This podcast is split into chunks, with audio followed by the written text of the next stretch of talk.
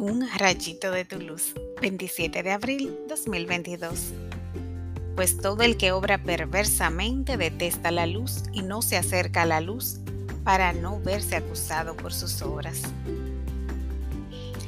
Juan 3 del 16 al 21. Para la gloria de Dios estamos viendo poco a poco cayendo a gigantes enemigos de la cultura cristiana, como es el caso de Netflix, que enfrenta grandes pérdidas económicas y se vislumbra que a Disney le pueda pasar lo mismo al quitarse su privilegio impositivo. Ambas compañías promueven la cultura LGBTQ de forma asquerosa. Muchas familias hemos decidido no invertir dinero en estas empresas y se está viendo que forzar no ayuda en nada. Ni siquiera aprendieron de nosotros mismos que cometimos el mismo error en tiempos medievales. Estamos luchando una guerra espiritual que trasciende todos los ámbitos. Las tinieblas tienen muchos recursos, pero la luz siempre es mayor. La verdadera inclusión es el amor y el respeto.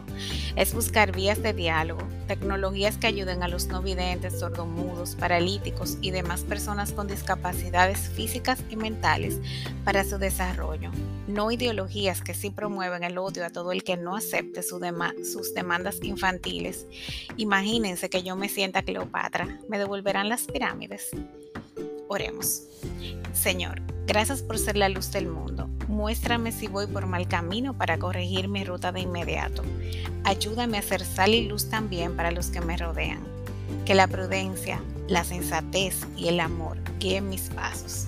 Despierta a los que piensan que fuera de ti se puede encontrar la felicidad eterna. Amén.